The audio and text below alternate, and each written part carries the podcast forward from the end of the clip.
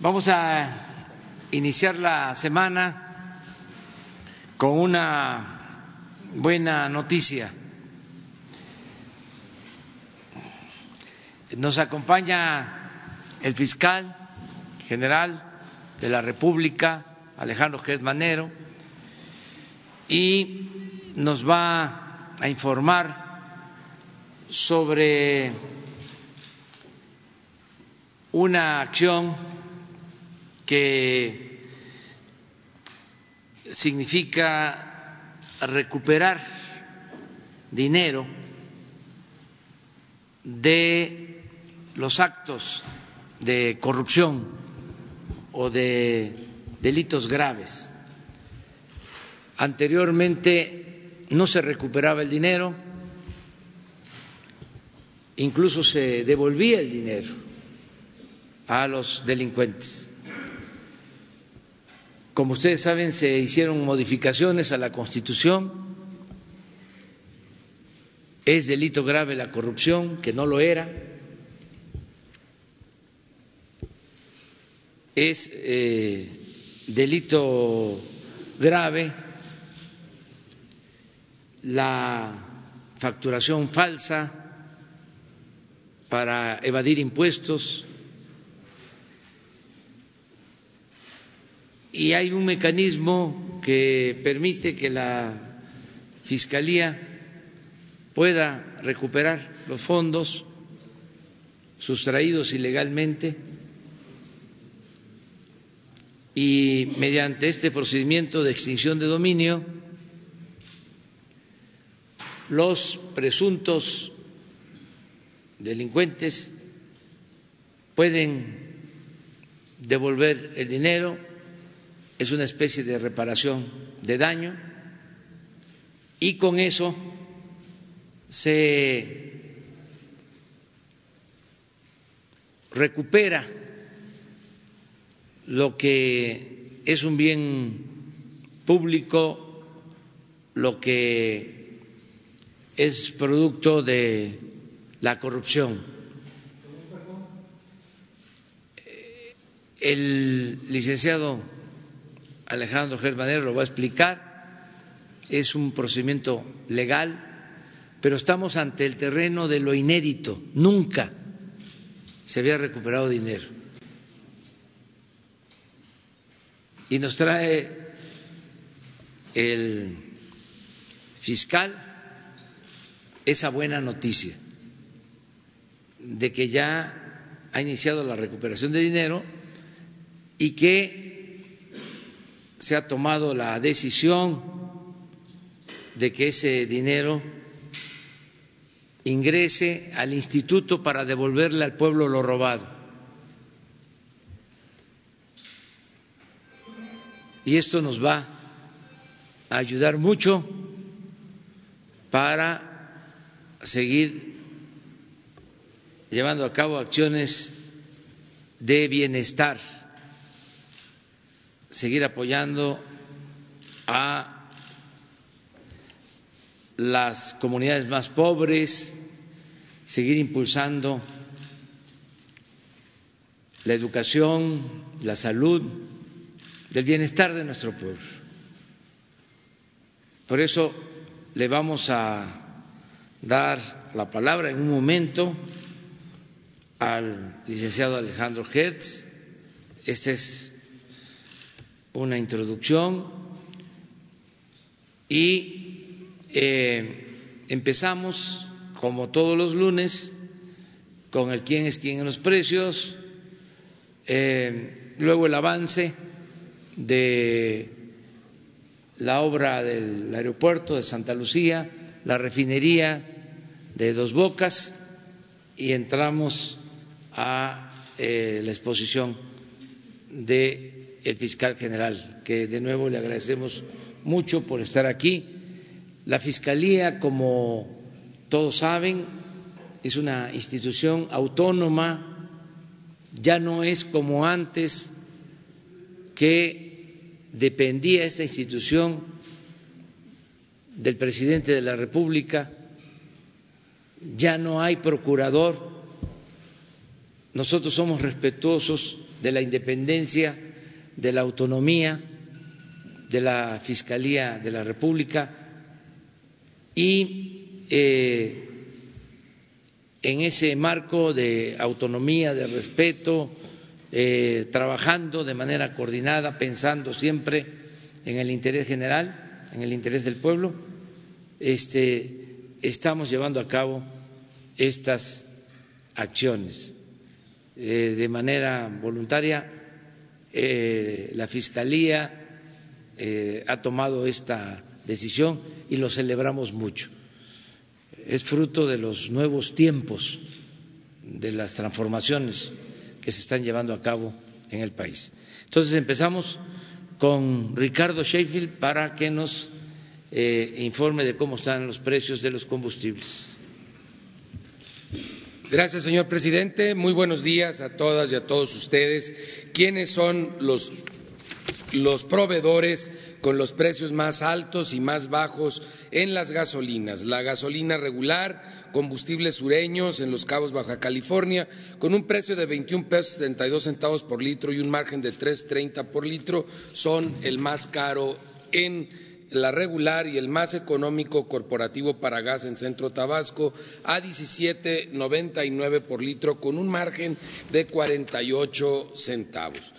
El más alto en Guanajuato, Guanajuato, 23 pesos con 29 centavos por litro. Mega Gasolineras SADCB tiene un mega margen de 4 pesos 93 centavos y es mega margen si lo comparamos con los 96 centavos de margen que tiene Gasolinera Raquel en Veracruz, Veracruz, a 17.94 por litro para el mismo combustible premium.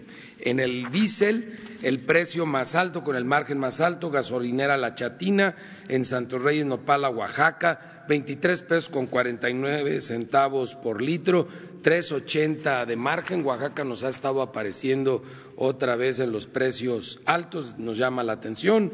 Estación de servicios El Saucillo, en Veracruz, Veracruz, el precio más bajo para el diésel a 18.86 por litro con un margen de 74 centavos y vemos movimientos interesantes en el tema de los precios de los combustibles viéndolo ya por marcas. Full Gas, Gulf, Golf y La Gas son los precios más bajos algunos de ellos estrenándose como los precios más bajos. Arco, que estaba en precios altos, se ha estado moviendo hacia el promedio de precios, mientras que Chevron se sigue manteniendo como el más caro, pero es de llamar la atención que Shell y Oxogas se han estado moviendo este año hacia los precios más altos y eso nos impacta bastante porque Oxogas tiene una gran cantidad de gasolineras en el centro y norte del, del, país. Lástima que estén eh, presionando el precio eh, de manera independiente y sin ningún motivo para, para ello,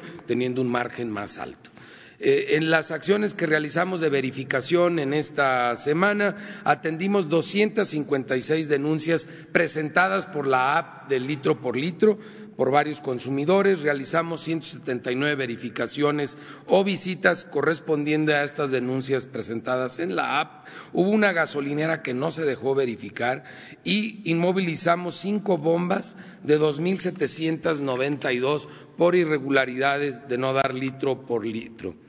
Eh, el grupo Molmer es la que no se dejó verificar en Fresnillo, Zacatecas, eh, Boulevard Paseo del Mineral en Lomas de Valenciana, pues la invitación a los consumidores de Fresnillo que más bien no volver con el grupo Molmer porque no se dejan verificar y algo están claramente escondiendo y queriendo remediar antes de que vayamos a verificar con fuerza pública. El precio más bajo en la app que no toma en cuenta el margen, 17.89 en Centro Tabasco para la regular y la más cara 21.72 en Los Cabos. Para la gasolina premium, la más barata 17.45 en Veracruz, Veracruz, la más cara 23.29 en Guanajuato, Guanajuato. El diésel el más económico 18.74 por litro en Veracruz, Veracruz y el más caro 23.49 en Santos Reyes, Nopala, Oaxaca y seguimos también monitoreando el tema de los sanitarios. Ahora uno de los más limpios en el país salió Tecuala, Nayarit, que por cierto hacen muy buen puerco echado ahí para almorzar en la mañana. Ya, ya empieza a hacer hambre a esta hora. Eh, eh, si vemos los precios del gas LP, el gas express Nieto de México tiene el precio más alto para tanques estacionarios, 10 pesos con 98 centavos por litro, con un margen de 5 pesos 34 centavos, mientras que el más económico lo tiene Gas Menjuc en Páscuaro, Michoacán, con un precio al público de 7 pesos 41 centavos por litro y un margen de un peso 92 centavos. En el caso de los cilindros, Gasmenjuc, la misma empresa, pero ahora en Colima, Colima, a 20 pesos 77 centavos por kilo, un margen de dos pesos dos centavos, tiene el precio más alto para los cilindros en todo el país, pero ellos mismos, Gasmenjuc, tienen el precio más barato en Páscuaro, Michoacán, a 13 pesos 73 centavos por kilo, con un margen de dos pesos 95 centavos. Vean la diferencia para la misma presa. Un margen de 2.95 en Páscuaro, Michoacán, mientras que en Colima, Colima, un margen de nueve pesos con dos centavos. Queda evidente que las empresas cuando no tienen competencia se mandan.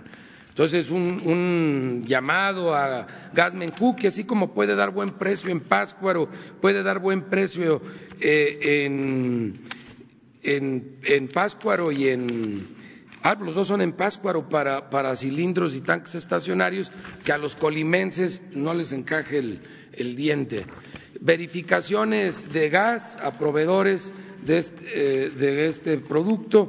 Hicimos seis verificaciones, nos entretuvimos muchísimo con dos negativas de, de verificación y una que resultó con infracciones, de 13 básculas todas salieron bien, de tres vehículos verificados los tres salieron descalibrados, de nueve autotanques uno salió mal y eh, revisamos pocos lotes esta semana, 21, y encontramos un 6% de problemas eh, que ponen en riesgo al consumidor en estos cilindros. Eh, un número un poco alto esta, esta semana. Las dos estaciones que no se dejaron verificar son de la misma empresa, Gas del Atlántico SADCB, en Córdoba, Veracruz las dos instalaciones de esta gasera que no se dejó verificar. Esta semana toca como una vez al mes, presentar el quién es quién en las remesas, un servicio muy importante para miles y miles de paisanas y de paisanos que trabajan en los Estados Unidos y que el fruto de su esfuerzo lo envían a nuestro país, particularmente a mamá y a la esposa. Eh, ¿Quién, ¿Quién es el remitente? El remitente es nuestra paisana, nuestro paisano en los Estados Unidos, que es el que envía el dinero y es el que paga la comisión. Lo tenemos en la primera gráfica, por favor. Ahí está.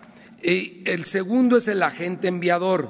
Normalmente es una peluquería, una carnicería o un pequeño abarrote por el mismo rumbo, una, dos, tres cuadras de donde vive el paisano o la paisana. Ellos son los que reciben el dinero y luego hacen el pago a las remesadoras. La transmisión la realiza una empresa internacional, normalmente norteamericana, que ellos son los que fijan el tipo de cambio y fijan la comisión en dólares que se va a pagar. Y luego viene el agente pagador que ya está aquí en México y son la institución financiera o el comercio donde físicamente le entregan a la esposa, a la mamá, que son la mayoría, esos 300 dólares en promedio al mes y finalmente está el beneficiario, que es como habíamos hablado, más del 70% una mamá o una esposa de la paisana o el paisano que trabaja en los Estados Unidos. Entonces estamos presentando ahora la información bajo otro formato eh, hemos estado yendo a distintas poblaciones, sobre todo pequeñas, alejado de los grandes centros comerciales y de servicios, para darnos cuenta los receptores y también con los clubes de paisanos en los Estados Unidos, los que usan este servicio, qué información es la que requieren para empoderarse como consumidores de este servicio de las remesas. Por lo tanto, ahora lo estamos presentando en cuatro columnas. La primera columna, en este caso, es para envío de efectivo, eh, ¿quién es la remesadora? que es la empresa americana.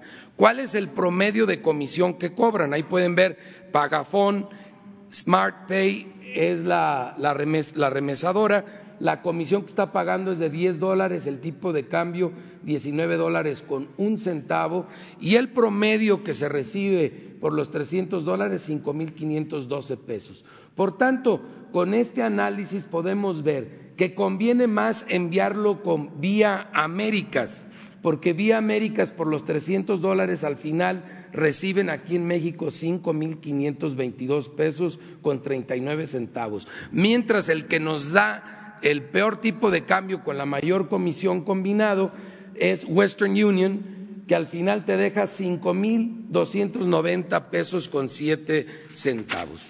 Esto es para el caso de efectivo, mientras que para depósito en cuenta, que es el que sigue, y ya no lo estamos dividiendo en la costa Pacífico, costa Atlántico y centro de Estados Unidos, porque la variación eran muy pocos centavos entre una zona y otra, entonces estamos haciendo los promedios para toda la Unión Americana. Y aquí tenemos nosotros que cuando es depósito a cuenta, la mejor opción es RIA Money Transfer, que te da por 300 dólares 5.544 pesos, y el que menos te conviene, MoneyGram, que te da 5.342 pesos con 74 centavos. El otro análisis que estamos haciendo, que ya es el final, es quién paga las remesas aquí en, México. Y ahí estamos valorando primero quién es el pagador en México el banco o la empresa de, servicios o comercio, dónde va a recibir eh, nuestra coterránea el dinero que le mandan los paisanos y las paisanas. ¿Cuál es el horario de servicio? Porque es muy importante el horario, si funciona sábado, domingo, con qué horarios está funcionando, que no los tenga muy limitados. ¿Cuántas sucursales tiene? Aquí tenemos Banco del Bienestar, con un horario de nueve de la mañana a cuatro y media de la tarde, 1.547 sucursales, es el que más sucursales tiene y siguen creciendo las sucursales, que esto es lo importante, y tiene presencia en más de 1.305 municipios y una gran cantidad de comunidades rurales. Eh, ¿Ofrece envíos a cuentas? Sí, sí los ofrece. Y luego viene la seguridad, si hay seguro eh, contra robo, en el caso de Banco del Bienestar no lo tiene, pero Electra sí lo tiene por cuatro horas después de recibir el dinero, si se verifica la identidad o le pagan a cualquiera. Todos tienen verificación de la, de la identidad para seguro de quienes reciben. La comisión, si cobran o no cobran comisión. ninguno cobra comisión aquí en México, la comisión se cobró en los Estados Unidos y además si condicionan o no el poderles pagar a que tengan una cuenta. Caja Popular Mexicana sí lo condiciona e Inbursa también lo condiciona. Estamos analizando a Banco del Bienestar, Telecom, que son los que tienen más sucursales, OXO, que es el que le sigue en número de sucursales, Electra, que administra el 49% de las remesas el año pasado, BBVA Bancomer, Walmart, Caja Popular Mexicana, Santander Norte, y luego viene Farmacia Guadalajara, Imbursa, FAMSA, Soriana y Farmacias del Ahorro, que todas estas en la siguiente gráfica tienen muchas caritas tristes porque ni en sus páginas de Internet ni tampoco haciéndoles peticiones directas proporcionaron mucha de la información que se requiere. Esperamos que el próximo mes, en marzo, que volvamos a presentar este ejercicio por instrucciones del presidente, podamos tener ya más información bajo este nuevo formato y vamos a seguir platicando con los paisanos, con las paisanas en los Estados Unidos y con las señoras, eh, las esposas, las mamás que viven en muchos pequeños poblados para ver cuál es la información que ambos requieren y que reciban al final más pesos por esos 300 dólares que mandan cada mes. Muchas gracias. Pues vamos con el avance de las obras. Hoy es viernes 7 de febrero, vamos a pasar el reporte. Estamos ya en el acabado final de la plataforma, tanto de vialidades como donde serán las plantas. Se está haciendo una mezcla de cal, pero vamos a ver el reporte.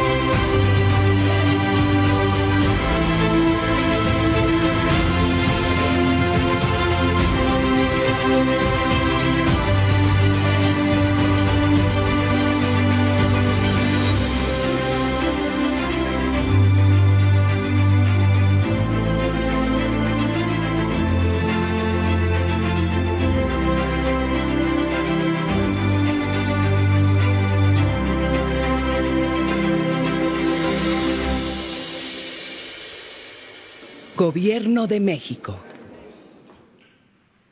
Bueno, eh, para adicionar esta información, hoy, eh, Día de la Fuerza Aérea Mexicana, vamos a estar en Santa Lucía, se va a llevar a cabo la ceremonia de eh, reconocimiento a la Fuerza Aérea y al mismo tiempo vamos a llevar a cabo una supervisión en el sitio. Vamos a estar en Santa Lucía. Em, allá vamos a iniciar actividades a las 10 de la mañana. Están invitadas e invitados. Ahora sí, pues vamos a darle la palabra al licenciado Alejandro Hertz Maner, que de nuevo le agradecemos mucho por estar aquí y por, eh, les adelanto, traernos una muy buena noticia.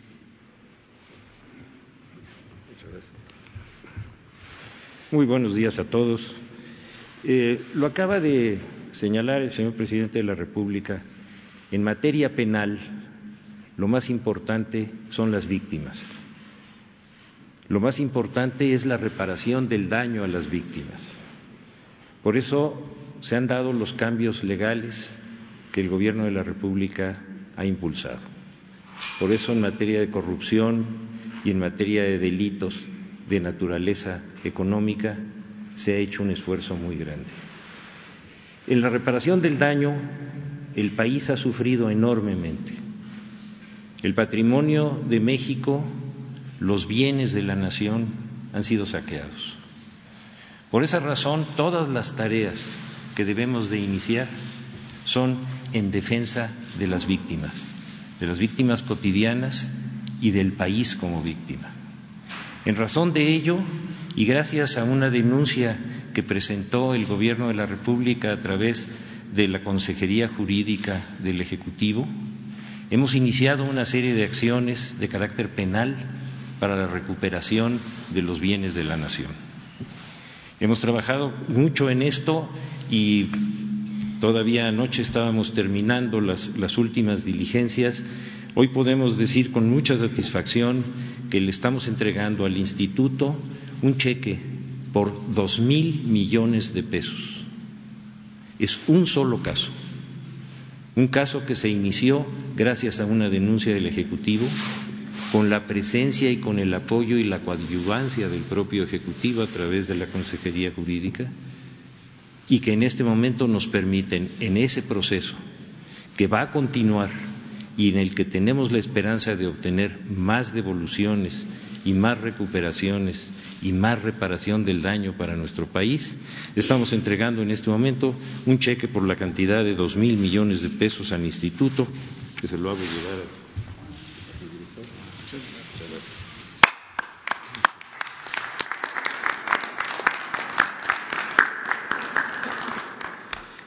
Es una tarea que, es quizás la más importante del gobierno y la más importante de todos los que tenemos una función en el Estado mexicano. Recuperar la confianza, devolverle al pueblo lo que merece, recuperarle a la República su patrimonio y hacer todas las gestiones que sean necesarias para que este mal, que es quizá el más profundo que tiene nuestro país, pueda ser resuelto de esta manera.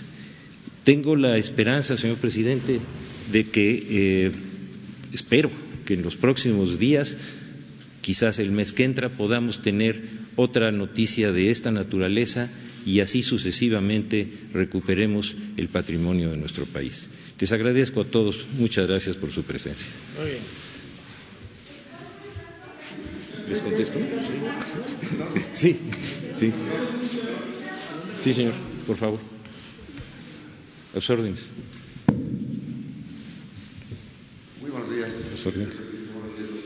Eh, Urbano Barrera de Derivaciones. Eh, sabemos que por la secrecía de las investigaciones tal vez no es posible que nos diga qué caso fue, o si lo puede decir mejor, pero si no es así, eh, preguntarle si el caso tiene que ver con una investigación por un, un procedimiento en México o involucra a México y al extranjero. Esa sería la primera pregunta. Y la segunda, un poquito fuera del tema, pero sí me gustaría, porque es importante preguntarle, se ha publicado en varios medios que usted está a favor de eliminar el feminicidio, la figura del delito de feminicidio.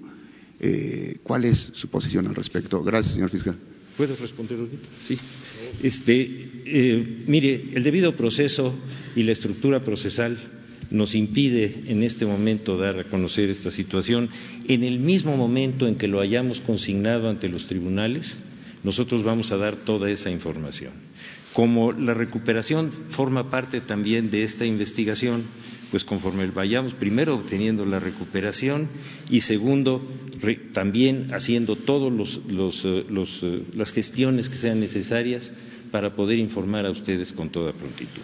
A la segunda pregunta, mire, en un análisis permanente que, la Fiscalía hace de, manera cotidiana, nosotros encontramos un fenómeno que nos llamó mucho la atención en el fuero común, que era el crecimiento desmesurado de los feminicidios en el país, delitos del fuero común.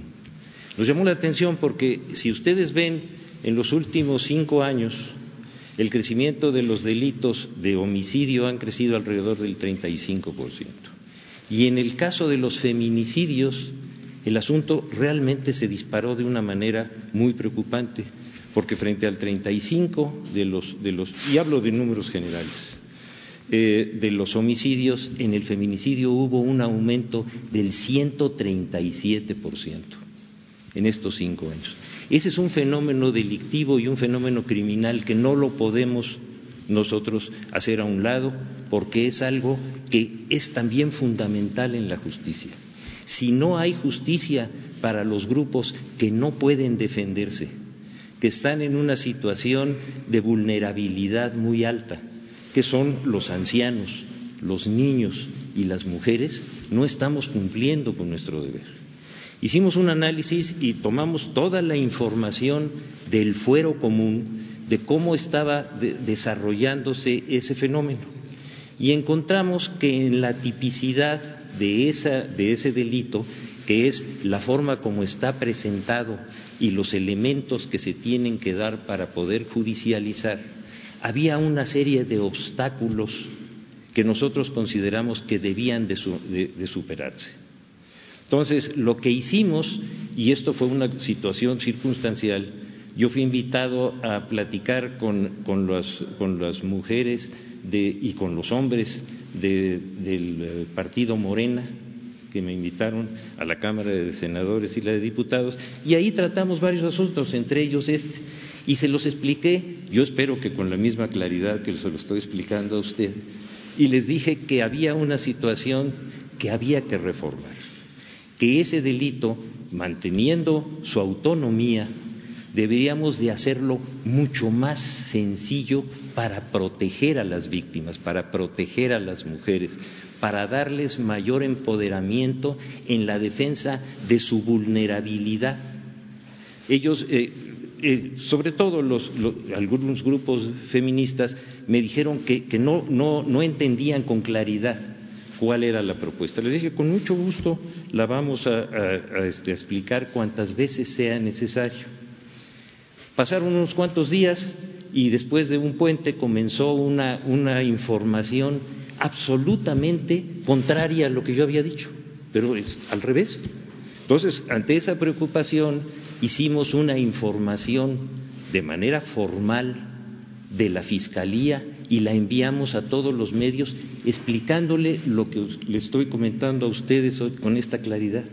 Y en lugar de tomar esos datos, empezó una, una especie de, descalificación como la que usted señala, que francamente me parece muy inadecuada. Es decir, ¿qué estamos haciendo? Primero, visualizando un problema muy grave.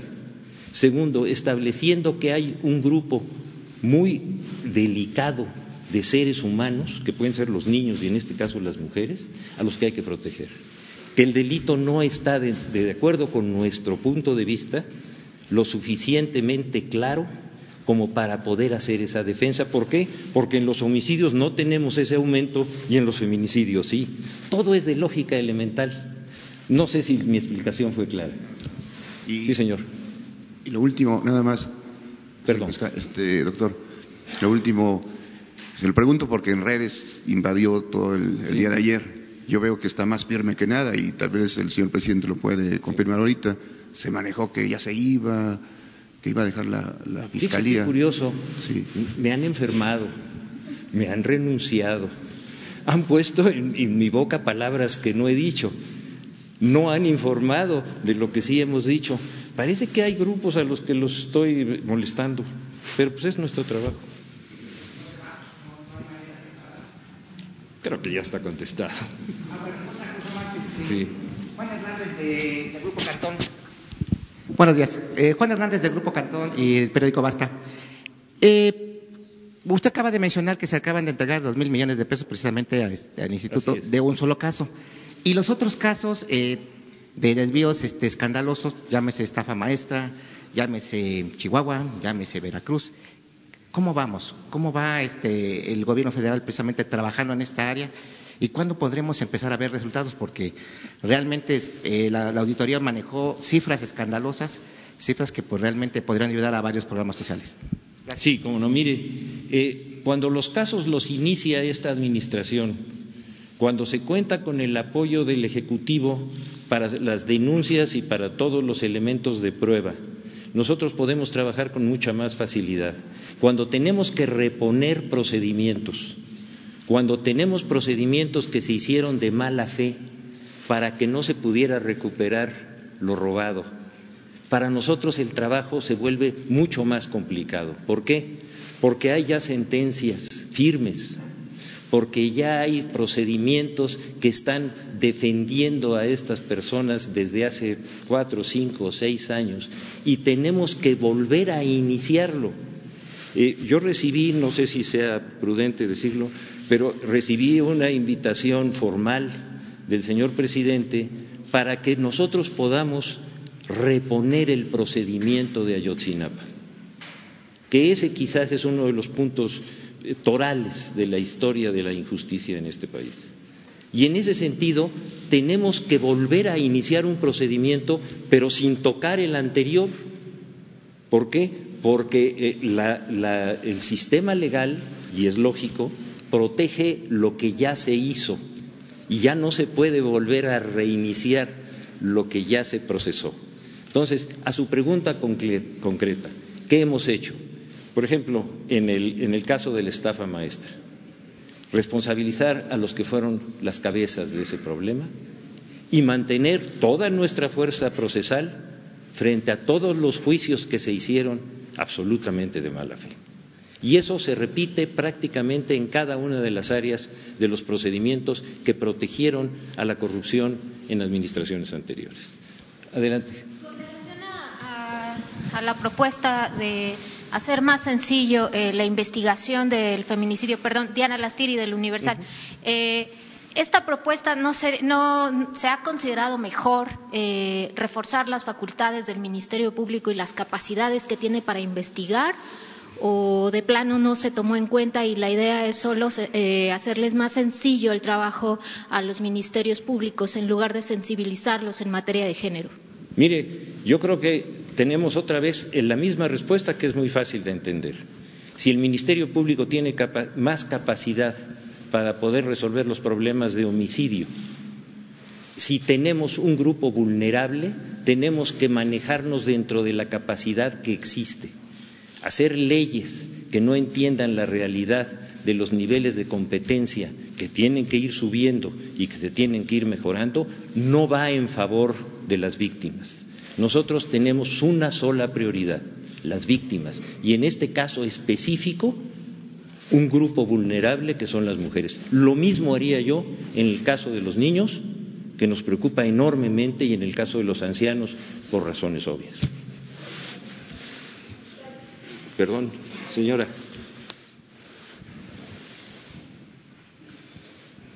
Buenos días, señor fiscal. Pues mi pregunta va eh, con respecto al tema precisamente del delito de feminicidio. Eh, eh, lo que pasa es que el tema de los colectivos feministas han un poquito cambiado la, versión de cómo fue explicado. eh, hemos, hemos escuchado en redes sociales muchas versiones con respecto a lo que usted mencionó de, la, de tipificar el feminicidio. Eh, quisiera que nos mm, dijera más, de manera más puntual cómo es que, eh, se, eh, por qué el feminicidio tiene que ser tipificado de diferente manera. Déjeme este, tomar su, su, pregunta. Miren, cuando, cuando esta campaña comenzó y ante la posibilidad de que hubiera interpretaciones que fueran equivocadas o distintas a las que nosotros estamos proponiendo, por escrito, la Fiscalía General de la República estableció todas las premisas e inclusive una propuesta ya tipo para discutirse, porque no es la Fiscalía la que, la que hace las leyes, es el Congreso. Nosotros podemos hacer una propuesta, ni siquiera tenemos capacidad de iniciativa, tenemos que hacer propuestas. Y esa propuesta está hecha por escrito. Y lo que se dice no coincide con lo que nosotros propusimos. Lo que se dice no habla del crecimiento desmesurado, de la victimización de las mujeres. Entonces, yo pensando que a lo mejor este iba a ser un tema, le pedí a la gente que me ayude, que me ayuda, que trajera otra vez el mismo documento, que son las mismas palabras que yo dije, lo mismo que la, que la institución propuso, y va a estar aquí a disposición de ustedes para no hacer perderles el tiempo y que tengan ustedes un documento claro, preciso de cómo creemos que se debe de defender a las mujeres en este caso en el que el delito ha cuadruplicado el, el, el nivel del homicidio en el país. Yo creo que con eso vamos a tener una, una versión muy clara, porque si no, una cosa es lo que uno dice, otra cosa es lo que uno entiende, y, y si lo dejamos por escrito, creo que nos vamos a ayudar todos. Gracias, señora. Gracias. Allá atrás. ¿Usted? Gracias, fiscal. Buenos días, Estefan Ochoa de ADN 40. Saber si en algún momento se ha acercado con usted el senador Ricardo Monreal para plantearle la propuesta que él tiene de unificar los códigos penales locales y de esta manera poder hacer frente con más claridad al feminicidio y si, y si de alguna manera esta propuesta que ustedes hacen no implicaría dejar las políticas públicas dirigidas a este delito de lado ante la invisibilización y la unificación junto con los homicidios dolosos. Gracias. Yo creo que la defensa de un grupo y la forma de presentarla con claridad y transparencia no da lugar a equivocaciones. Lo que el Congreso, lo que el Senado esté planteando, lo vamos a discutir.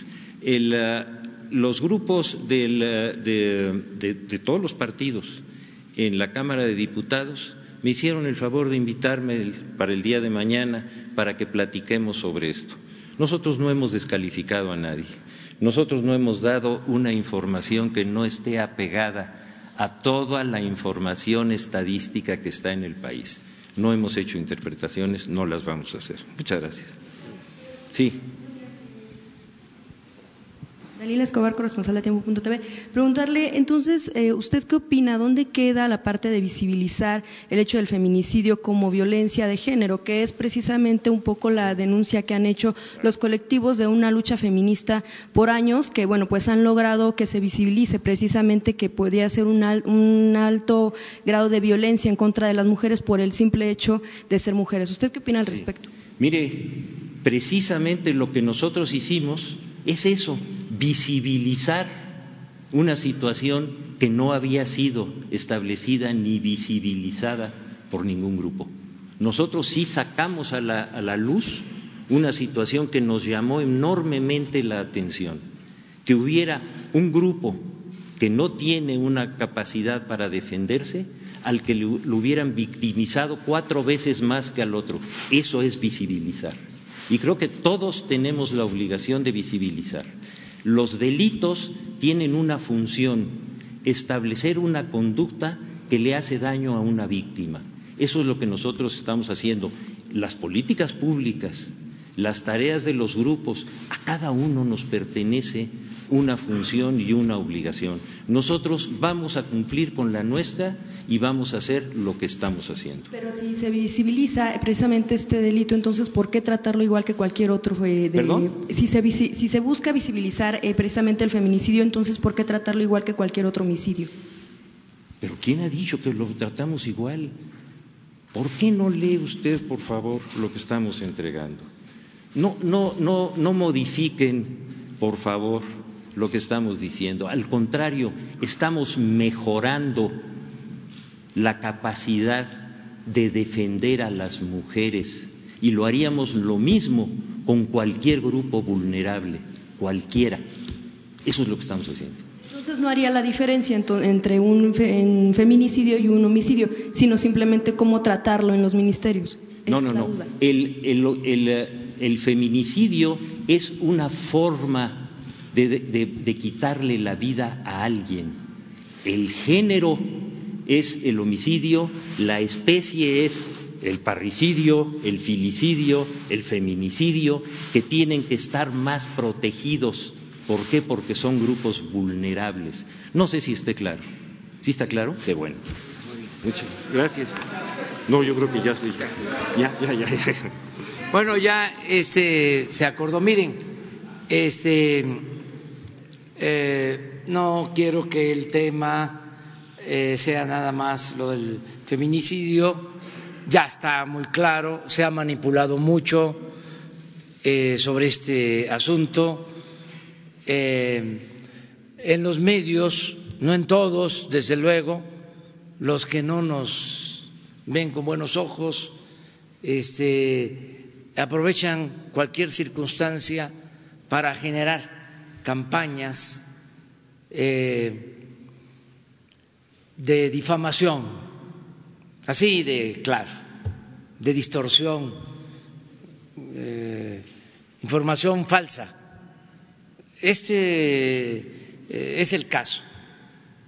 Este acaba de explicar el fiscal exactamente lo opuesto a lo que se ha difundido. Y ha quedado completamente claro de que nosotros vamos a proteger a las víctimas y de manera especial a la población vulnerable, a niños, a mujeres, adultos, y que este es un gobierno que procura la justicia que nosotros no vamos a hacer nunca nada en contra de los derechos de los mexicanos, nunca. El asunto es que hay eh, no un mal humor social eh, como había antes. Ahora hay eh, un buen humor social, donde están encorajados. Este es en los grupos de poder que se sentían los dueños de México y que tienen mucha influencia en medios de comunicación, sobre todo en medios de comunicación convencionales. Por eso sigo sosteniendo que son benditas las redes sociales. Entonces, por eso todas estas eh, deformaciones de la realidad, basta ver un periódico el Universal, cualquiera. Y van a ver cuántas mentiras. Hablando en plata. Y eso no significa que se va a censurar. Nada más es eh, decir las cosas como son. No debemos de hacerle el caldo gordo a quienes se sentían dueños de México, se dedicaban a saquear, a robar, y ahora están molestos porque se acaba la corrupción, porque se acaba la impunidad. Por eso, eh, lo más importante de todo, a ver, eh, Ricardo, préstame el cheque. Esto es para que este, les produzca este, respetuosamente eh, una, una poquito de comezón. Esto no se había eh, visto en un solo caso. ¿Quieren que yo les dé los antecedentes de cómo era? Ah, no. Eso les corresponde a ustedes. Acuérdense que había gente que llegaba a la cárcel, famosos, muy famosos. ¿Eh? Más famosos, eh, políticos, y se les devolvió todo el dinero. O sea, ¿y qué se dice de eso? ¿Por qué se devolvió el dinero? A ver, porque se separaba esto, Alejandro que es abogado, lo sabe mejor y todos los abogados, este, se separaba eh, lo penal de lo civil. Entonces, era eh, acusarlo por un delito penal, pero el dinero se tenía que eh, litigar en el terreno de lo civil. Y al final se le terminaban regresando el dinero. Y, como dicen los abogados, eh, no es para recordar el artículo, pero no era delito grave la corrupción. También esto es muy importante porque ese dinero no solo proviene o lo que se está recuperando de la delincuencia común, viene también de la delincuencia de cuello blanco. Y es un procedimiento legal. Esto pues ya no sirve si son dos mil millones de pesos pues para pagar los premios del avión presidencial y lo que obtengamos de la venta de los cachitos, de los boletos de la lotería, pues nos va a alcanzar sin ningún problema para destinar dos mil quinientos millones de pesos a la compra de equipos médicos. Esto es justicia. Entonces, la verdad ofrezco disculpa por decir sí es importante lo del feminicidio, o sea, pero ya estoy viendo cómo este esa va a ser la nota, el feminicidio. Y no, porque fue una manipulación. Sí, haya salido de quien haya salido, pero le dieron vuelo porque todo lo que tiene que ver con lo que hacemos, digo, eh, si no existiera, si no tuviésemos esta posibilidad, estas mañaneras, no nos tendrían arrinconados como era antes. Era una especie de chantaje. Eh, no me das dinero, aguántate, ahí te vamos. No estoy inventando nada, no estoy hablando al tanteo, lo padecí durante décadas. No existíamos. Ahora me llama mucho la atención, ¿no? Porque en todo el periodo neoliberal inventaron nuevos términos para simular visibilidad. Y resulta que, Alejandro lo mencionó, no había visibilidad antes. Toda una simulación. Entonces, entiendo que exista esa postura de distorsionar las cosas, de no decir la verdad, pero afortunadamente tenemos medios, tenemos forma de comunicarnos con la gente. Antes era muy difícil. Por eso digo, benditas redes sociales. Es que hasta hace seis años eh, no teníamos ninguna posibilidad de defendernos.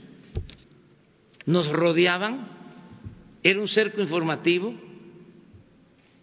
y una golpiza mediática, guerra sucia,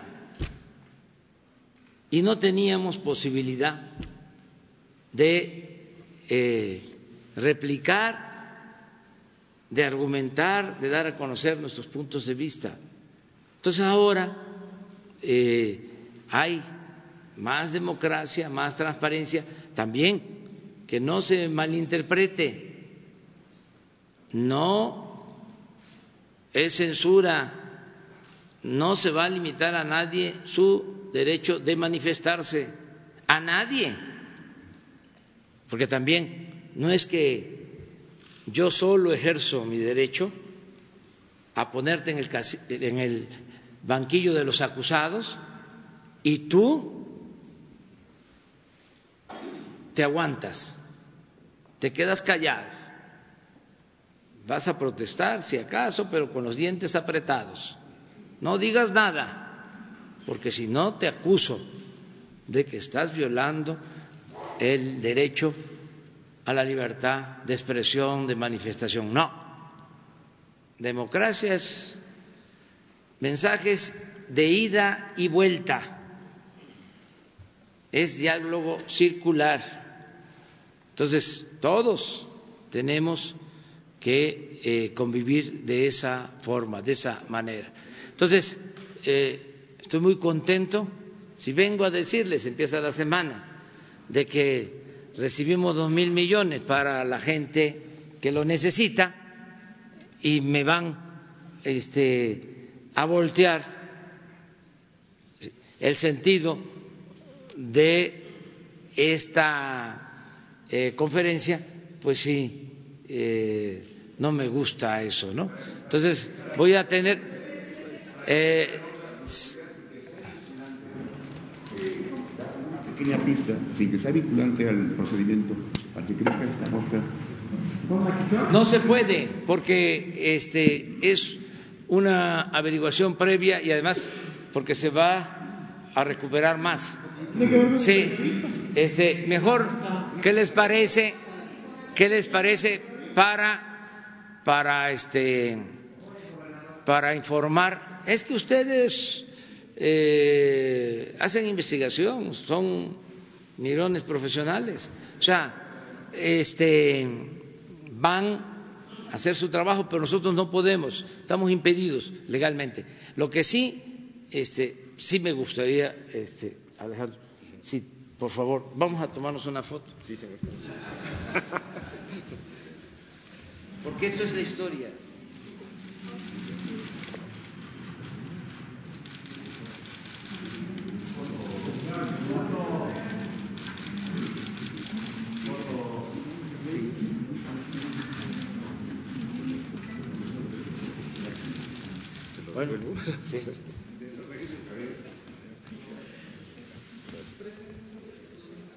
Muy bien, vámonos ya, en lo general.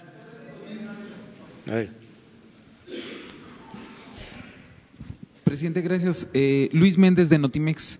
Eh, sobre estos dos mil millones me gustaría preguntarle si se suman a los cuatro mil millones que habían dicho que ya se tenían recuperados. Estamos hablando de seis mil millones recuperados por la lucha contra la corrupción. Si el titular del Instituto para Devolver al Pueblo nos puede decir cuánto es lo que ya se ha recuperado de esta lucha, porque la vez pasada cuando nos presentó lo del avión nos decían que ya había cuatro millones recuperados y ahorita nos están diciendo cuatro mil, perdón, y ahorita nos están diciendo que hay dos mil más. ¿Cuánto es lo que ya se ha recuperado de la lucha por la corrupción, por favor? Y tengo otra pregunta, presidente, para usted, por favor. Bueno, miren, vamos a, este, redondear la información sobre esto. El instituto está eh, recibiendo fondos de esta procedencia. Eh, y sí, eh, hay una cantidad mayor, porque eh, en común acuerdo con la Fiscalía. Esto es muy importante también, el que la Fiscalía, siendo autónoma, eh, decida de manera independiente eh, ayudarnos para que estos bienes recuperados regresen a la gente mediante del instituto, que se creó por una reforma a la Constitución, se reformó el artículo 22 de la Constitución eh, y por eso se puede eh, disponer de estos eh, fondos. Entonces, se está trabajando de manera conjunta, el Instituto para devolver el pueblo robado ya tiene una cantidad este, considerada, eh, considerable, em, eh, una cantidad que ya se puede disponer y otra que está en proceso, porque esto no se hacía. O sea, si se em, confiscaban recursos económicos, quedaban en las cuentas y daba pie para que mediante procedimientos legales, amparos y demás, se terminara siempre este, entregando esos bienes. Eh, así era el procedimiento. Ahora no. Ahora estamos muy pendientes y ya eh, eh, es una cantidad considerable la que se tiene en resguardo para obras sociales, pero el cheque de dos mil es eh, la aportación mayor, es eh, el acto más importante, más cuantioso en términos de recuperación de recursos, dos mil millones de pesos, este, en un caso. Entonces, por eso Em, eh, quisimos eh, darlo a conocer. Ricardo les va a informar cuánto tenemos en el instituto. Eh, muy buenos días. Muchas gracias, señor presidente. en primer lugar, quisiera recalcar que gracias a la visión del señor presidente de la creación del Instituto para devolver al pueblo robado, así como el camino que nos ha trazado para que estos se vayan a cuestiones sociales, aunado al, gran apoyo que nos ha dado el fiscal en el ámbito de, y con el respeto a su autonomía, pero siempre con una coordinación muy efectiva con la Fiscalía General de la República. Hoy, gracias a esa coordinación y ese gran apoyo, es que estamos teniendo un acto inédito en la historia del país. Y este, este hecho inédito es que estas, las reformas que ha promovido el señor presidente eh, pueda generar que estos recursos se vayan a fines sociales. Respecto a la pregunta, les quiero comentar, aunado estos dos mil millones de pesos, tenemos también ahorita garantizados dos mil, otros dos mil millones de pesos adicionales. ¿De dónde vienen? Vienen de cuentas eh, de lo que son numerario administrado por INDEP asociado a procesos penales federales. Estos recursos principal vienen de la Fiscalía General de la República, pero también vienen del Poder Judicial. Estas cuentas llegan al INDEP vemos si son bienes asegurados, si son bienes de, en decomiso o incluso si son ya bienes abandonados. Una vez que los clasificamos, el 30%, si son asegurados, el 30% se destina a un fondo resarcitorio. Eh, si son bienes eh, abandonados es un 10%. Con eso nosotros generamos una cuenta única y estos eh, dos mil que les digo ya es una disponibilidad neta. ¿Qué quiere decir? Que ya hemos descontado lo que se debe ir al fondo de resarcimiento. Adicionalmente, tenemos otros tres mil millones que estamos trabajando en una agenda común con la Fiscalía General de la República y con el Poder Judicial para poder darles ese destino, para poder clarificar si son bienes asegurados, si son bienes decomisados o si en, este caso ya se da el abandono. Eh, obviamente tenemos que hacer la consulta con el Poder Judicial. Ustedes pueden eh, eh, estos son, lo, que está ahí son recursos disponibles netos. Eh, lo que yo les comentaba en un principio, tenemos alrededor de un numerario asegurado en extinción de dominio de un de alrededor de 1.500 millones que están en moneda, en perdón, en dólares, más eh, 661 millones de pesos que están en moneda nacional, más 831 que son eh, recursos que son bienes convertidos a numerario tenemos una disponibilidad bruta de tres mil millones menos un aproximado de un fondo de reserva, lo que da una disponibilidad neta de aproximadamente dos mil millones de pesos. Eh, más eh, otra cantidad que, insisto, estamos trabajando eh, de forma intensa con la Fiscalía General de la República y con el Poder Judicial. Estos saldos serán destinados a programas sociales, es un monto importante, por lo tanto estamos cuidando mucho su transparencia, su origen y su gestión, como la claridad para su fiscalización y rendición de cuentas.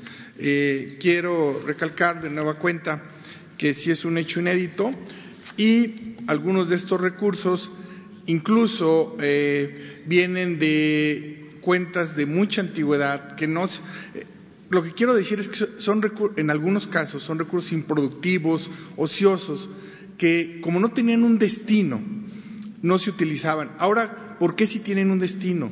Por las modificaciones que se dio a la ley de, bienes eh, de, de administración, de bienes.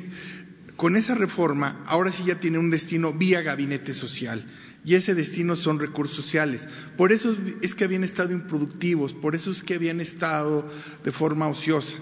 Y hoy ya sí se pueden canalizar a ese vía. Los bienes asegurados, pues estaban obviamente en, en el caso de bienes muebles o inmuebles no numerario, pues estaban en almacenes, estaban ahí desgastándose, estaban de forma productiva. En el caso de numerarios, pues en cuentas, en bancos, igual sin poder utilizarse. Hoy sí se están poniendo a utilizar, hoy se están poniendo en acción, hoy están impulsando eh, acciones de desarrollo social y esto es gracias a la visión del señor presidente de la República. Eh, adicional a estos recursos ocioso, estamos en constante, eh, están llegando constantemente recursos de la Fiscalía General de la República de ese combate a la corrupción, de esos delitos que antes no eran considerados y que de forma intensa y conjunta y de nuevo cuenta agradeciéndole mucho al señor fiscal aquí presente esa excelente colaboración con el instituto. Muchas gracias. Presidente, eh, vamos a estar informando periódicamente sobre cuánto este, va a ir eh, llegando al fondo, eh, cuánto global, este, desde que se reformó la Constitución y lo más importante, a dónde se ha destinado, este, a quién ha beneficiado completamente transparente. O sea, eh, qué caminos eh, rurales se construyeron, eh, qué apoyo se dio a becarios, los equipos médicos adquiridos, todo lo que se vaya entregando devolviendo a la gente. Eh, vamos a estarles informando, si les parece, cada mes, porque va a ir creciendo. Tenemos eh, de la última subasta, tenemos eh, el compromiso de hacer el camino de Atarjea en Guanajuato, que es de los 46 municipios el más eh, marginado de Guanajuato, no tiene camino pavimentado a su cabecera municipal. Lo mismo el camino de la Yesca, que este sale de el instituto. Y en Oaxaca también otras obras eh, de este fondo y vamos a ir dando a conocer eh, lo que se maneje este, por este fondo. Presidente, muchas gracias. Eh, la siguiente pregunta es sobre las protestas en la UNAM, presidente, siguen. Hay, eh, desde mi punto de vista, y como usted señalaba, bueno, algunas veces los medios públicos también tenemos eh, la posibilidad de, de, cuestionar ciertas cosas. esta consideración que usted hacía sobre la mano negra, que sin duda está presente, también va cargada de la denuncia y la exigencia de, los grupos de mujeres que han denunciado que no han sido atendidas sus demandas por quien actualmente ocupa la rectoría y que anteriormente también estuvo en ese cargo. Y también, presidente, va de fondo una profunda exigencia de democratización de la universidad pública de este país. Como usted ha señalado, eh, la apuesta de su gobierno es que cada vez se haga más pública la vida y que haya más democracia en este país. Y dentro de las exigencias es la apertura para la elección tanto del rector como de los directores de facultades, que son elecciones cerradas, presidente. Usted cuando estudió en esa universidad eran elecciones cerradas y siguen siendo cerradas.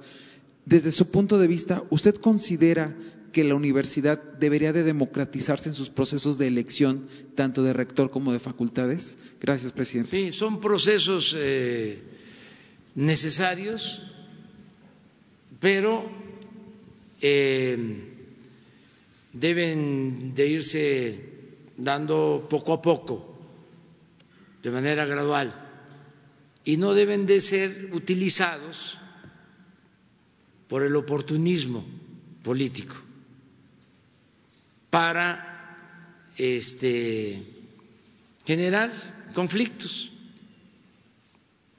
En el caso de la UNAM, yo siento que son justas las demandas de eh, las mujeres que quieren más protección, más eh, apoyo eh, ser tomadas en cuenta para que no haya violaciones, estos agravios eh, deleznables.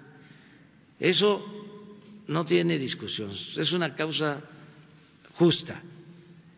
Sin embargo, hay grupos que utilizan esa causa que sinceramente no están por eso, están porque quieren generar eh, conflicto. Son grupos conservadores, aunque se digan de izquierda. El conservadurismo eh, está también en esos grupos porque esos grupos apostaron durante mucho tiempo a mantener el conflicto, a administrar el conflicto, cuando mucho a analizar la realidad, a hacer denuncia, pero no se comprometieron a transformar la realidad. No voy a dejar aquí de decir que esos grupos llamaban a no votar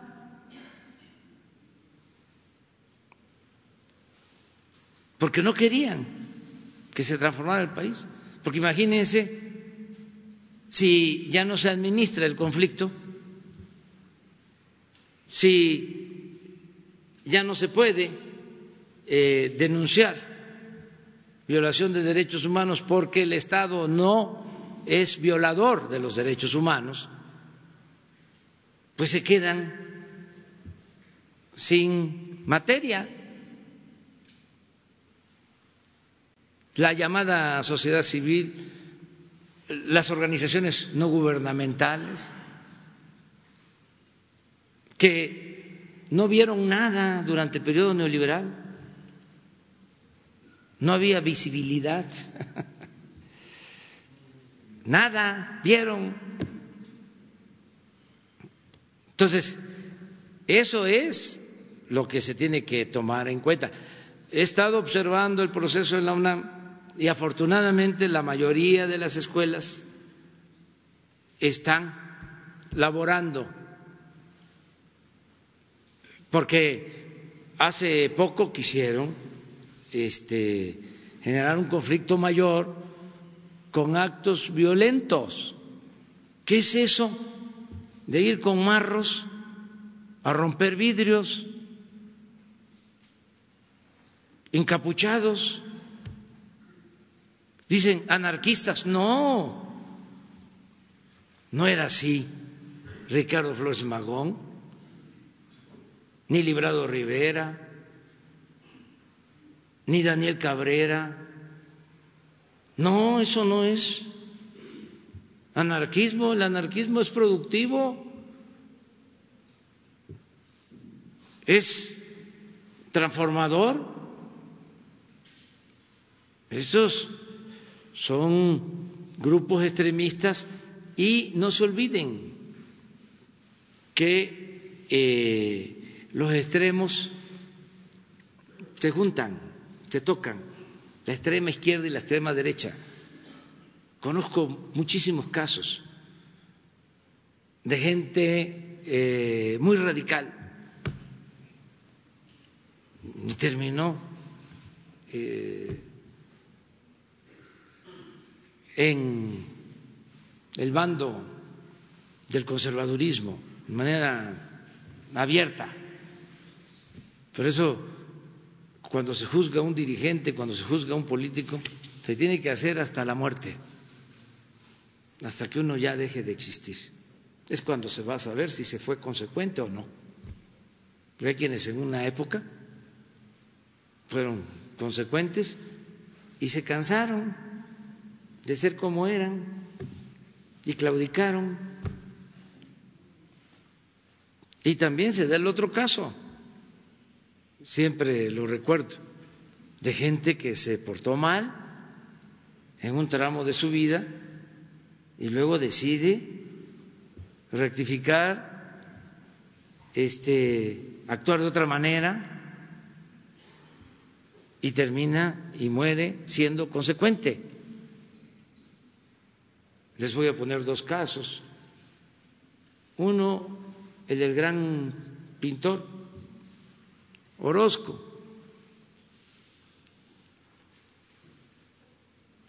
Era porfirista, ya lo he dicho aquí.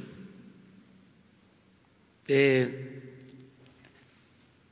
hacía caricatura en los periódicos de la época de Porfirio Díaz y hay caricaturas en donde eh, pintaba a Porfirio como un gigante y a Madero como un pigmeo. Eso era Orozco, el gran muralista, después revolucionario, extraordinario pintor muralista. Otro así, pero eh, en sentido contrario. Clausel, eh, antiporfirista de joven, fue a la cárcel varias veces. Y en una ocasión se escapó cuando lo llevaban a un juzgado, lo llevaban a declarar y se les escapó y no se volvió a saber de él. Se fue a Francia, y aprendió o, mejor dicho, perfeccionó su pintura. Eh, estuvo de alumno de Monet y regresa y es el gran pintor, uno de los mejores pintores de México, pero participa en el huertismo y no actúa de manera consecuente. Claro, una cosa es el arte, otra cosa la política. En la sala que se va a inaugurar acá en Palacio, la nueva sala donde estaba el Estado Mayor Presidencial, que ya está impactada porque eh, lo que corresponde a los salones y a la oficina presidencial va a quedar eh, al paso del tiempo cuando se arregle como museo, se está conservando ya la parte impactada del Estado Mayor Presidencial, ahí ya son eh, mis oficinas y la sala de junta, pues en esa sala de junta que se llama Daniel Cabrera y los olvidados, que un día les voy a invitar ya la semana próxima para que eh, la visitemos, allí está eh, Clausel, está Anguiano también, pero está Clausel. Entonces, eh, no hay que dejarse eh, sorprender eh, con movimientos que aparentemente sí son de rebeldía, pero bueno, ¿cuál es la causa? Y este, ¿quiénes promueven esto? ¿Por qué la capucha? ¿Por qué no dar la cara? Entonces, ojalá y en la UNAM se resuelvan las cosas. Eh, no conviene a quienes defendemos la educación pública, el derecho a la educación, que se produzca un paro en la UNAM como los que hubieron, que afectaron muchísimo. Ahora la UNAM está considerada como de las mejores universidades del mundo. ¿Qué quieren? ¿Pegarle a la educación pública? Entonces, distinguir las causas justas, atenderlas, eh, con todo respeto, porque se trata de una institución autónoma, las autoridades universitarias tienen que mantener el diálogo, seguir llamando al diálogo, llegar a acuerdos, no cansarnos de dialogar y eh, que los estudiantes, que son la levadura en todos los movimientos, además rebeldes e inteligentes, mujeres y hombres, pues sepan discernir entre lo que es una causa justa y lo que es un proceso de manipulación. Eso es todo. Y yo estoy seguro que va a resolverse eh, para el bien de, todos. Sí, nada más que en un proceso eh, vamos en lo que corresponde a la República, a la cosa pública, eh, vamos despacio porque llevamos prisa. Eh, y vamos muy bien, se va avanzando, que no nos descarrilen.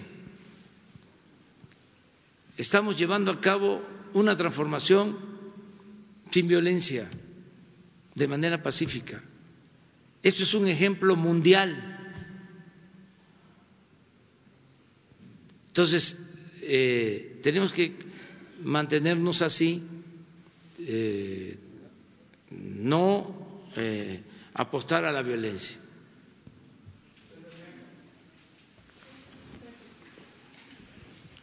Buenos días, señor presidente fiscal. Buenos días, procurador, director. Alberto Marroquín Espinosa, de Frecuencia CAT. JF informa desde Cancún y es ahora AM desde Querétaro. Ahora que estuvo usted en Querétaro y en Amealco, me encontré con una familia que trató de abordarlo varias veces.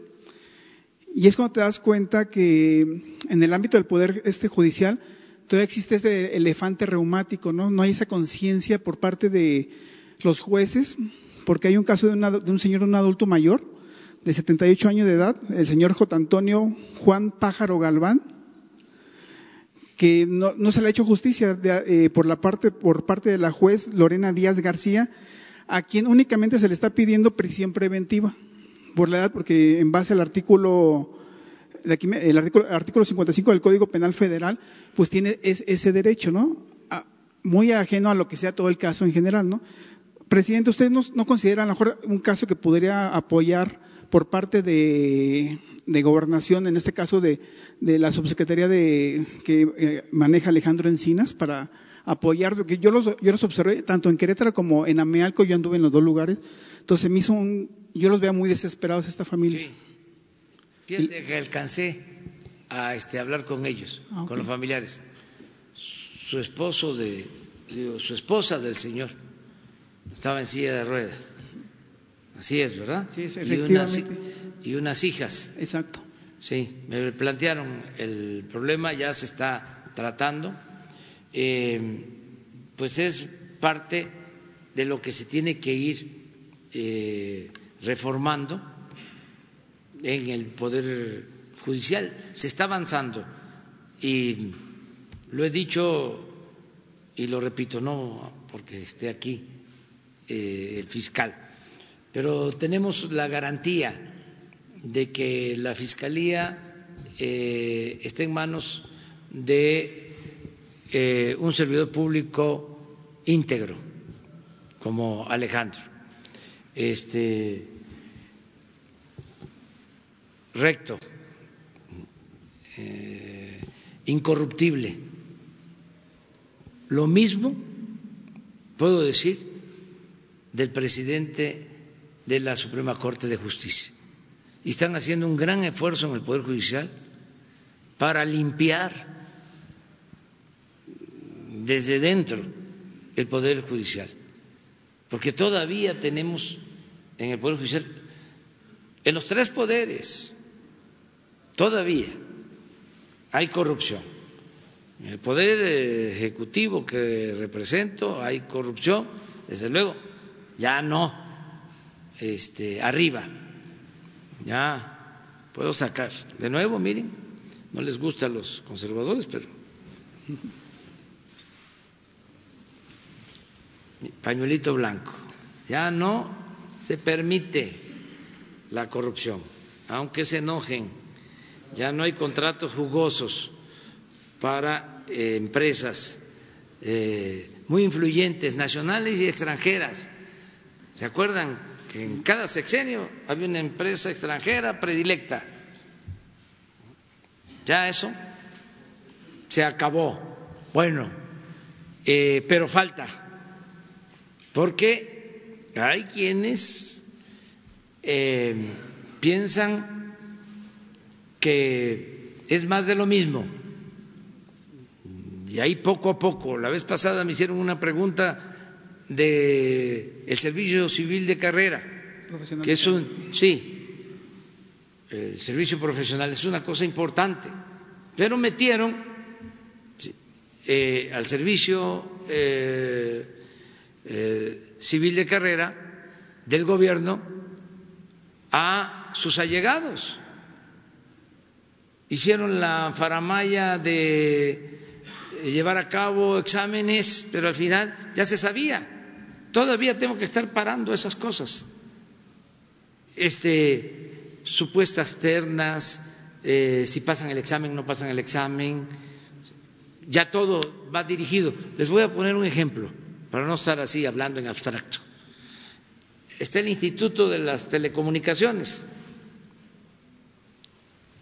Me presentan las ternas porque es un procedimiento eh, que pasa por el INEGI, los califican a todos los que eh, pueden ser integrantes del Consejo. Y los veo, me pasan cinco, por un lado, cuatro por el otro, y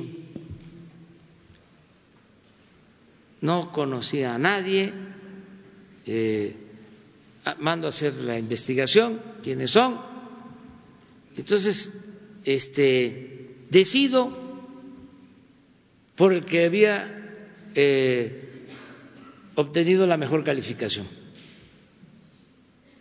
Ya, así, el que fue mejor calificado. Pues resulta que este consejero había sacado buenas calificaciones siempre, pero nunca llegaba. Porque todo estaba hecho a la medida. Al final de cuentas, intervenían no solo los servidores públicos, sino los del sector privado. Y ellos eran los que, al final de cuentas, nombraban. Entonces, todo eso tiene que ir eh, cambiando, eh, va cambiando, lleva tiempo. Todavía tenemos problemas con jueces. Acaban de detener a un presunto delincuente hasta con armamento y de repente, porque se integró mal la averiguación, se deja en libertad, que no se puede reponer el procedimiento y esperar cuando hay evidencias eh, eh, de fondo mm, claras, contundentes,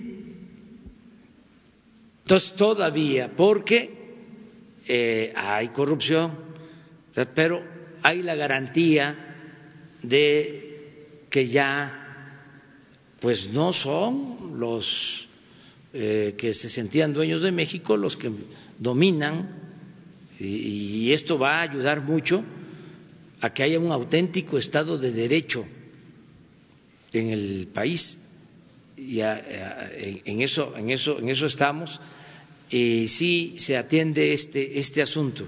Ok, ¿le paso los datos a Jesús Ramírez? Sí, ya lo estamos viendo, pero de todas formas este, lo, lo, atendemos y ojalá y avance más eh, la ley de amnistía que contempla que adultos mayores, enfermos, eh, indígenas que no tuvieron defensa, no hubo defensoría de oficio, este, están en las cárceles de manera injusta, pero son también procedimientos y hay que eh, seguir empujando para que al final de cuentas eh, llegue la justicia, aunque tarde, pero que llegue. Ok. En otra, en otra pregunta, eh, presidente, en Quintana, en Quintana Roo, hay, las autoridades hoteleras del sector empresarial en general han externado su desacuerdo o su descontento por su iniciativa de erradicar los fines de semana largos y creen que pues, eso les puede afectar mucho a ellos en, todo el sector hotelero. No sé si tenga usted alguna una visita previa con ellos para platicar y qué va a voy a hablar con ellos. Es más importante eh, el bienestar y la paz. Y eso tiene que ver con el fortalecimiento de nuestros valores y en mantener nuestra memoria histórica eso es más importante que lo material. Eso nos da tranquilidad. Eh, decirle a los eh, del sector turismo de Quintana Roo que hicimos un esfuerzo eh, especial para ayudar a que se limpiaran las playas de Sargazo y se resolvió y decirles que están llegando turistas, ellos lo saben, está creciendo la afluencia turística. Eh, el año pasado aumentó eh, considerablemente con relación al 2018 y así va a continuar y que no va a afectar este, para nada, al contrario, nos va a ayudar. ¿Cómo no vamos este, a conmemorar el día de la promulgación de la Constitución del 17, si fue el día en que se aprueba la ley de leyes para proteger a los mexicanos, para que haya justicia, para que haya libertades, para que haya democracia, para que México eh, sea un país libre, soberano. No puede haber algo eh, por encima de eso. ¿Y cómo vamos a estar formando a nuestros estudiantes? Ya lo dije este, en una ocasión, lo repito ahora. Todos tenemos hijos, o sea, es cosa de preguntarles, los que están en escuela, este, a ver, ¿por qué fue el puente eh, pasado? A ver qué les van a decir. A ver quién lo sabe. No podemos estar así. ¿Cómo eh, darle la espalda a nuestro pasado? Eso tiene que ver con la política neoliberal. Querían borrar la historia. Bueno, eh, no querían ni siquiera reconocer a los padres de nuestra patria, a Hidalgo, a Morelos, le hicieron hasta películas para ningunearlos cuando dieron la vida, fueron excomulgados los dos curas por luchar en favor de la independencia y de la abolición de la esclavitud. Quitaron a Juárez, ya no querían a Juárez. Eh, lo mismo ni a Madero, ya ni hablemos de Villa y de Zapata, querían desaparecer un ah, autor famoso, ideólogo del neoliberalismo, que hablaba del fin de la historia. Lo importante era lo material. No, no es así. Nosotros tenemos que recordar de dónde venimos, para saber hacia dónde vamos. Bueno, ya nos vamos. Este, eh, mañana hablamos de eso. Mañana es salud eh, y podemos eh, contestarte a ti sobre. ¿Trabajo para cambiar esos días de descanso? se está viendo. Esto lo vamos a resolver antes del nuevo ciclo escolar para avisar con tiempo. Pero vamos a dejar eh, las fechas eh, más importantes, o sea, no todas las fechas. Sí, lo que corresponda. Sí. Eh, les digo, 16 de septiembre, 20 de noviembre, 5 de febrero, esas de rigor, o sea, independencia, reforma, revolución, o sea, eh, las tres grandes transformaciones, las tenemos que eh, recordar. Muy bien, nos vemos. Nos vemos mañana. ¿No afecta al sector de turismo? ¿Mande? ¿No afecta al sector de turismo? No, no afecta. No, no, no, no va a afectar. Para nada, sí. Él tiene este, un punto de vista eh, distinto, porque él defiende a el sector y aquí hay libertades, pero eh, predomina el interés general por encima del interés personal o del interés de grupo, del interés de sector, por legítimo que sea, está el interés de la nación. Muy bien, gracias.